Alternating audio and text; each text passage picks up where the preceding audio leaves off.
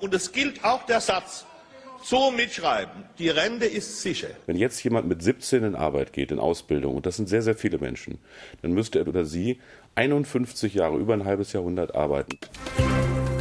News Junkies. Was du heute wissen musst. Ein Info-Radio-Podcast. Ja, die Rente ist sicher. Ich habe bei dem Sehr Thema schön. immer, immer, immer, immer Norbert Blüm im Ohr. Ich bin so alt, ich habe den noch als Arbeitsminister erlebt. Äh, Ich weiß nicht, ob Nobby den Satz heute allerdings nochmal so sagen würde. So alt, Jens. Ja. Und was Arbeitsminister Hubertus Heil da gerade noch gesagt hat, das macht wahrscheinlich vielen von uns Gedanken. Alle diskutieren plötzlich über die Rente ab 68. Das hat zumindest eine Gruppe von Forscherinnen und Forschern dem Wirtschaftsministerium vorgeschlagen. Dabei ist ja schon die Rente mit 67 keine wirklich schöne Aussicht. Also da war was los, sage ich dir. Mhm, Aus der Politik reagierten viele auf den Vorschlag mit Ablehnung, ja sogar Empörung. Von einem unverschämten Vorschlag und einem asozialen Oberhammer war da die Rede. Mhm. Grund genug natürlich für uns, das Thema nochmal auseinanderzunehmen. Was schlagen denn die Wissenschaftlerinnen und Wissenschaftler genau vor? Und warum sorgt das für so viel Aufregung? Und steht unser Rentensystem denn wirklich so schlecht da? Wir, das sind Leonie Schwarzer und Jens Lehmann. Hi. Guten Tag. Wir haben heute erstmal nachgeschaut, recherchiert. 1889, da fiel der Startschuss für die gesetzliche Rentenversicherung. Ganz so alt bin ich dann doch nicht, ne? Nee, fast Jens. Reichskanzler Otto von Bismarck, der hat damals das sogenannte Gesetz betreffend die Invaliditäts- und Altersversicherung verabschiedet. Ein Zungenbrecher zum Einstieg. Und was soll man sagen? Damals konnten Versicherte ab 70 eine Altersrente bekommen. Ja, da sagt noch jemand, die Rente kommt immer später. Heute, rund 130 Jahre später, da sorgt jetzt eine Empfehlung des Wissenschaftlichen Beirats für viel Aufregung. Bundeswirtschaftsminister Peter Altmaier twittert, ich bin seit jeher gegen weitere Anhebungen des Rentenalters. Ja, im Wahlkampf, da kochen die Gemüter natürlich nochmal besonders hoch. Das scheint, so sieht's mir aus, neben dem Klima äh, ein zweites wichtiges Thema zu werden, oder ist es schon? Wir schauen uns später die politischen Reaktionen in Ruhe an. Jetzt wollen wir erstmal klären, worum geht es überhaupt bei dem Vorschlag und warum ist er so umstritten? Ja, kurz erstmal zur Erklärung, was dieser wissenschaftliche Beirat denn überhaupt ist. Das ist nämlich einer von vielen wissenschaftlichen Beiräten der Bundesregierung, in diesem Falle vom Wirtschaftsministerium unter Minister Peter Altmaier. Und äh, das ist ein Beratergremium, in dem sitzen in diesem Fall 39 Wissenschaftlerinnen und Wissenschaftler. Die treffen sich mehrmals im Jahr und veröffentlichen dann auch Gutachten und das Ganze ehrenamtlich. Ja, und wie ist der aktuelle Stand, was die Rente angeht? Bis jetzt ist es so, dass unsere Altersgrenze für die Rente, sofern man sie ohne Abschläge bekommen möchte, Stück für Stück nach oben geht. Also seit 2012 und bis 2029 wird sie von 65 auf 67 angehoben. Also ne, kann man kurz sagen, wir müssen immer länger arbeiten. Eh schon. Und, genau. Und zwar wird der Renteneintritt dann auch je nach Geburtsjahr angehoben. Zum Beispiel geht der Jahrgang 1960 mit 66 Jahren und zwei Monaten in Rente. Und alle ab Jahrgang 1964 gehen dann mit 67 Jahren in Rente. Stand jetzt. Wir beide also auch. Genau, ich habe eben mal bei so einem Renteneintrittsalter-Rechner nachgeschaut. ich gehe regulär 2058 in Rente, also mit 67. Und jetzt hat aber dieser Beirat, von dem du eben gesprochen hast, der hat vorgeschlagen, dass genau das geändert werden soll. Ja, die schlagen nämlich vor, wir müssen das Renteneintrittsalter an die Lebenserwartung koppeln. Also wenn wir länger leben, was wir zunehmend tun, dann müssen wir eben auch länger arbeiten. Genau, das Verhältnis der in Arbeit und in Rente verbrachten Lebenszeit, das soll konstant bleiben. Wir lesen zwar gerade überall, Rente mit 68 kommt, aber letztendlich ist das nur die Folge aus dieser Überlegung, wenn man sich es genau anschaut. Denn wenn das Renteneintrittsalter an die Lebenserwartung gekoppelt wird, dann haben die Expertinnen und Experten eben berechnet, dass wir im Jahr 2042 erst mit 68 in Rente gehen können, da auch die Zahl her. Mhm, betrifft uns beide dann wohl auch. Wahrscheinlich gehen wir mit über 70 in Rente, wenn ich das jetzt mal noch ein bisschen schwärzer malen darf. Ähm, als Grund für die Reform geben die Expertinnen und Experten an, wir können die Rente, so wie sie jetzt ist, nicht mehr finanzieren, wenn die bisher gültigen sogenannten Haltelinien für die Beiträge und das Rentenniveau gleich bleiben sollen. Dann muss eben auch deutlich mehr Geld aus dem Bundeshaushalt in die Rentenkasse fließen. Ja, sie beziehen sich da auf die sogenannte doppelte Haltelinie, die die Große Koalition bis zunächst 2025 beschlossen hat. Das heißt, in diesem Zeitraum darf das Rentenniveau nicht unter 48 Prozent sinken. Also das Verhältnis zwischen Rente und Lohn darf im Durchschnitt nicht darunter absinken.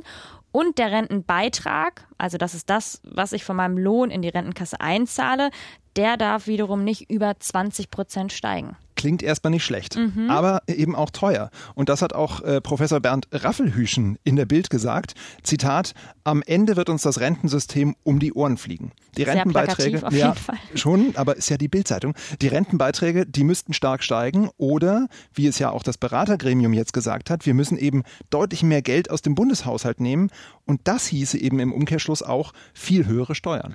Und warum unser Rentensystem nicht mehr finanzierbar ist, das ist eigentlich recht einfach. Mhm. Unser Rentenmodell, das funktioniert ja nach dem sogenannten Generationenvertrag. Also die jüngeren Arbeitnehmer und Arbeitnehmerinnen, die finanzieren den Älteren ihre Rente und das funktioniert aber eben immer weniger. Denn wir haben zu viele Rentnerinnen und Rentner und zu wenige Beitragszahlende.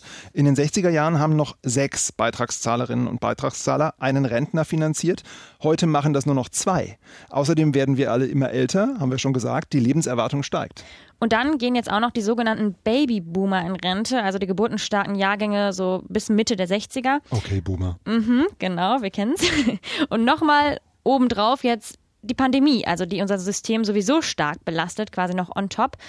Also, ne, lass uns mal zusammenfassen jetzt an dieser Stelle. Unser Rentensystem ist, so wie es jetzt aufgebaut ist, nur schwer finanzierbar. Ja. Und der wissenschaftliche Beirat sagt, es droht ein Finanzierungsschock. Und deswegen rät er, wir müssen unsere gesteigerte Lebenserwartung an die Rente anpassen. Wenn wir länger leben, dann müssen wir auch länger arbeiten. So schon mal erstmal ziemlich logisch. Die Politik, mhm. die hat aber auf die ganze Sache, wir haben es am Anfang schon angedeutet, ziemlich empört reagiert. Wobei man auch sagen muss, in Wahlkampfzeiten ist es natürlich auch keine schöne Message, wenn man sagt, ihr müsst alle länger arbeiten. Nee, das möchte keiner, keiner sagen. Man kann äh, fast von einer Steilvorlage für die Linke und auch die SPD sprechen. Linken-Chefin Susanne Hennig-Welso spricht von einem asozialen Oberhammer.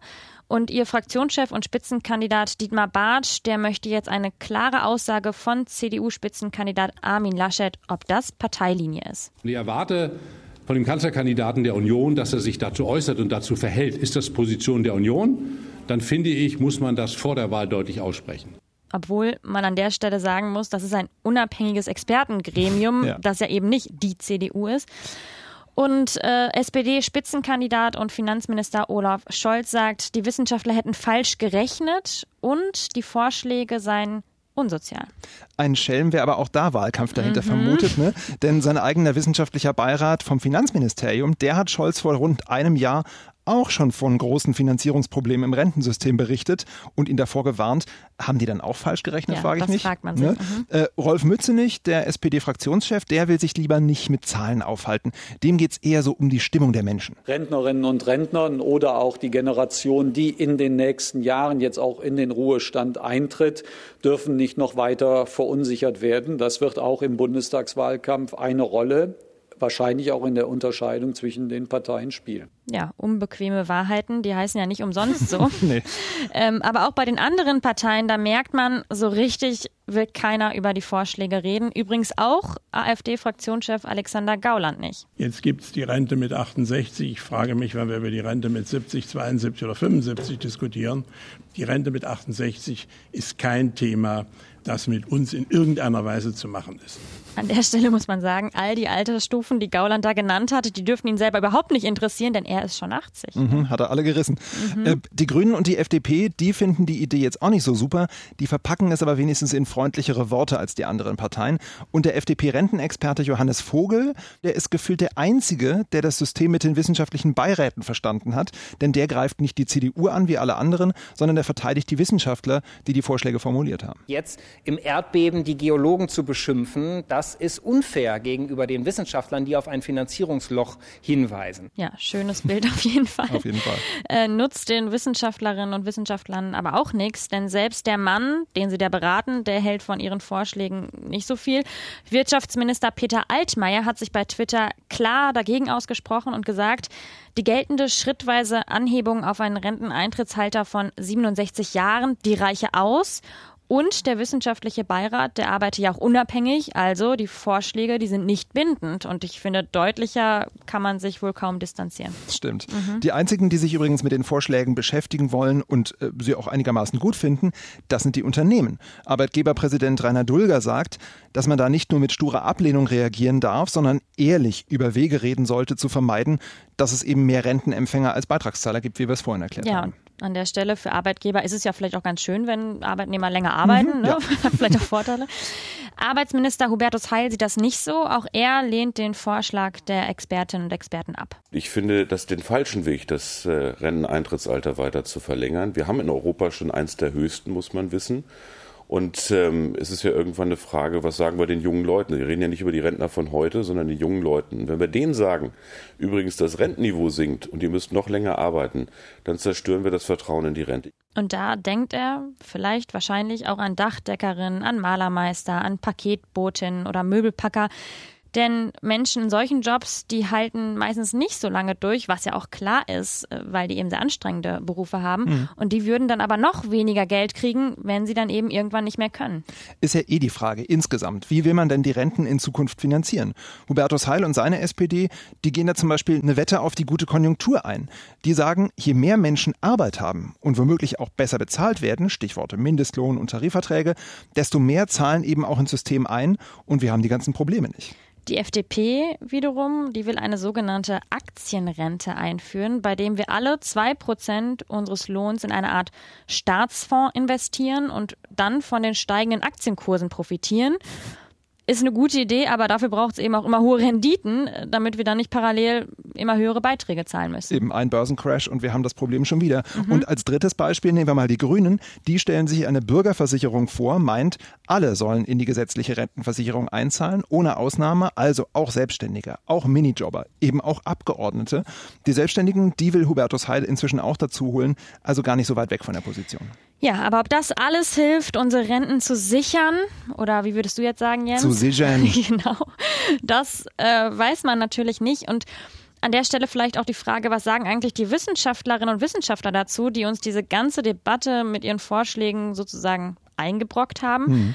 Axel Börsch-Supan, der ist Ökonom und sitzt in dem Beirat vom Wirtschaftsministerium. Er war bei den Kollegen vom WDR ein bisschen überrascht von den Reaktionen. Wenn man schlechte Nachrichten verbreitet, wird man normalerweise verprügelt. Äh, und allerdings ist die Art von Nervosität, die äh, im Augenblick äh, im Vorwahlkampf ist, die hat uns dann schon überrascht. Denn das ist ja nichts Neues, was wir sagen. Also der demografische Wandel, den kennt man eigentlich schon seit 30, 40 Jahren.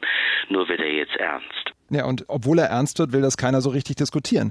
Und ja, es spricht eben alles für unsere These, die wir gestern schon geäußert mhm. haben, die wir heute schon mal geäußert haben. Der Wahlkampf, der geht jetzt halt diesmal früher los. Wir ja. haben es gewusst. Wir sind mittendrin. Ich weiß nicht, wie es in anderen Teilen Deutschlands so aussieht. Zumindest hier in Berlin ist es gerade richtig sonnig. Merkt man mhm. daran, dass es sehr warm ist bei der Arbeit. Das heißt aber auch, ne, wir können später noch an den See und Urlaub. Ja, braucht man da doch eigentlich gar nicht mehr, wenn es hier in Berlin so schön ist. Ja. Falls doch, das EU-Parlament, das hat heute für die Einführung eines digitalen Impfzertifikats gestimmt und das wiederum, das macht Reisen innerhalb der EU deutlich leichter. Denn dann sieht man eben auf einen Blick, wer geimpft, getestet oder genesen ist, die berühmten 3Gs. So ist es. Bis Ende der Woche sollen noch die Mitgliedstaaten zustimmen und ab Juli soll es dann losgehen. Und Stichwort losgehen an der Stelle. Es öffnet ja immer mehr, ne? es geht los und teilweise ähm, habe ich aber auch schon von Freunden gehört, die gesagt haben, ich mache mir auch so ein bisschen Sorgen, wie das jetzt alles wird. Also nach anderthalb Jahren Pandemie, da habe ich auch ein komisches Gefühl, wenn man jetzt daran denkt, ich weiß nicht, wieder mit Menschen in der Bar zu sitzen, in der Bahn zu fahren mhm. oder äh, in einem Club zu tanzen. Ist es bei dir auch so im Freundeskreis? Na, also ich habe schon mit Menschen in der Bar gesessen, in der Bahn auch. Im Club ja. war ich noch nicht, weil die haben noch nicht offen, aber ich bin auch sonst nicht der große Clubgänger. Aber ja klar, ich mache mir natürlich auch Gedanken. Und äh, also ehrlich gesagt will ich eigentlich noch bessere Impfquoten abwarten, bevor ich jetzt hier wieder mir selber die große Öffnungsstrategie irgendwie verschreibe. Mhm. Ich, ich habe irgendwie immer noch ein ungutes Gefühl. Vielleicht ist es aber auch die Entwöhnung. Ich habe keine Ahnung. Wahrscheinlich habe ich doch äh, zu lange die Leute nicht mehr gesehen oder so. Ich hoffe, du bist nicht vom Cave-Syndrom betroffen. Uh.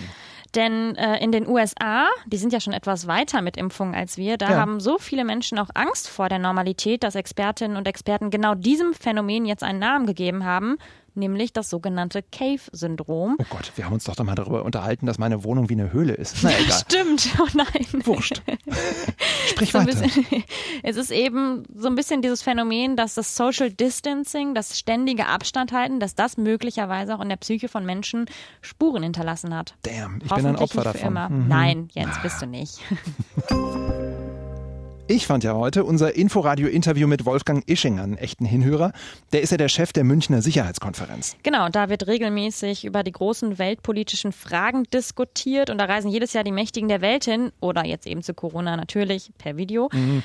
Und die Veranstalter, die geben auch sonst regelmäßig Ratschläge an die internationale Politik. Genau, so wie heute zum Beispiel. So Wolfgang Ischinger hat nämlich davor gewarnt, dass der Westen und vor allem die Europäische Union immer weniger zu sagen hat auf der Welt. Es sei zwar gut, dass sich niemand von uns bedroht fühlt, sagt er, aber das heißt eben auch im Umkehrschluss, dass wir nicht wirklich ernst genommen werden. Meint, dass wir quasi bei wichtigen Themen auch eine schlechtere Verhandlungsposition haben? Ja, genau. Ob das nun Klimawandel ist oder Wettrüsten oder auch die Menschenrechte.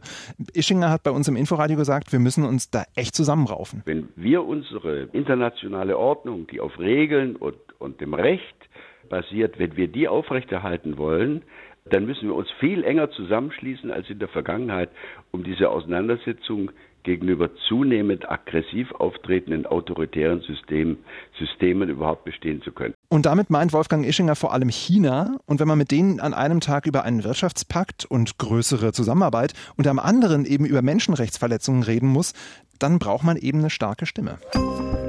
Ja, wir haben euch heute hoffentlich auch mit starker Stimme erzählt, was ihr wissen müsst. Falls euch was gefehlt hat oder ihr etwas nicht verstanden habt oder ihr generell Lob oder Kritik loswerden wollt, gerne an newsjunkies.inforadio.de. Das ist unsere Adresse. Und nicht vergessen, Abos äh, liken, ihr wisst. Wir sagen Tschüss für heute. Macht's euch gemütlich in der Sonne, wenn ihr welche habt. Ich hoffe es. Tschüss. News Junkies. Was du heute wissen musst. Ein Podcast von Inforadio. Wir lieben das Warum.